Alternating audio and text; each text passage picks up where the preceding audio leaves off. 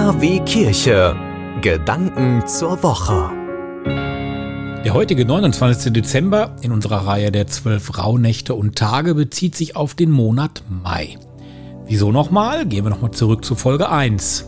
Heute ist die fünfte von zwölf Rauhnächten und jede Rauhnacht bezieht sich auf einen Monat des Folgejahres.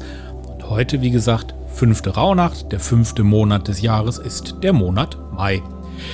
In eben dieser heutigen fünften Rauhnacht, da gedenkt die Kirche an Thomas Becket, anderen vielleicht auch bekannt als Thomas von Canterbury. Becket war Lordkanzler Englands und von 1162 bis 1170 Erzbischof der Stadt Canterbury.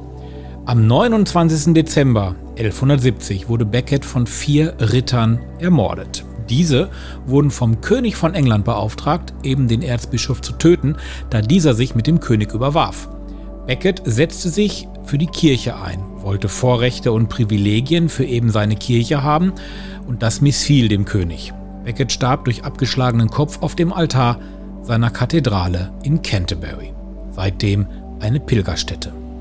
Ja, und wie sieht es mit den Bräuchen am heutigen 29. Dezember aus? Eher mau eigentlich nichts los. Jetzt könnte man den Tag heute mal dazu nutzen, einfach mal zu entspannen, sich auszuruhen oder zu erholen. Man könnte aber auch an das Bayern denken, das tatsächlich in immer mehr Gemeinden wieder Anklang findet. In dem Wort Anklang, da kommt das Wort Klang ja schon vor. Unter Bayern versteht man das rhythmische, manuelle Anschlagen der Kirchenglocken. Das Wort kommt aus dem französischen Bélier und wird mit Bellen übersetzt. Ja, und das Bellen eines Hundes, das wurde schon immer in Verbindung gebracht mit dem Anschlagen der Glocken. Daher rührt also das Bayern. In Deutschland wird in immer mehr Gegenden der Brauch wieder umgesetzt. Hier in meiner Gegend, wo ich wohne, zum Beispiel in der Gemeinde St. Antonius in Herten. Dort kann man das Bayern immer um das Patronatsfest des heiligen Antonius hören, und zwar Mitte Januar. Ja, und wie komme ich eigentlich jetzt von Thomas von Canterbury zu dem Bayern. Ganz einfach. An den Gedenktagen der Heiligen wird in der Regel natürlich auch immer die Glocke angeschlagen.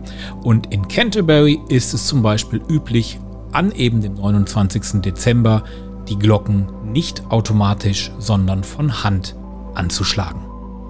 Ja, und morgen geht es dann weiter mit dem 30. Dezember und der 6. Rauhnacht.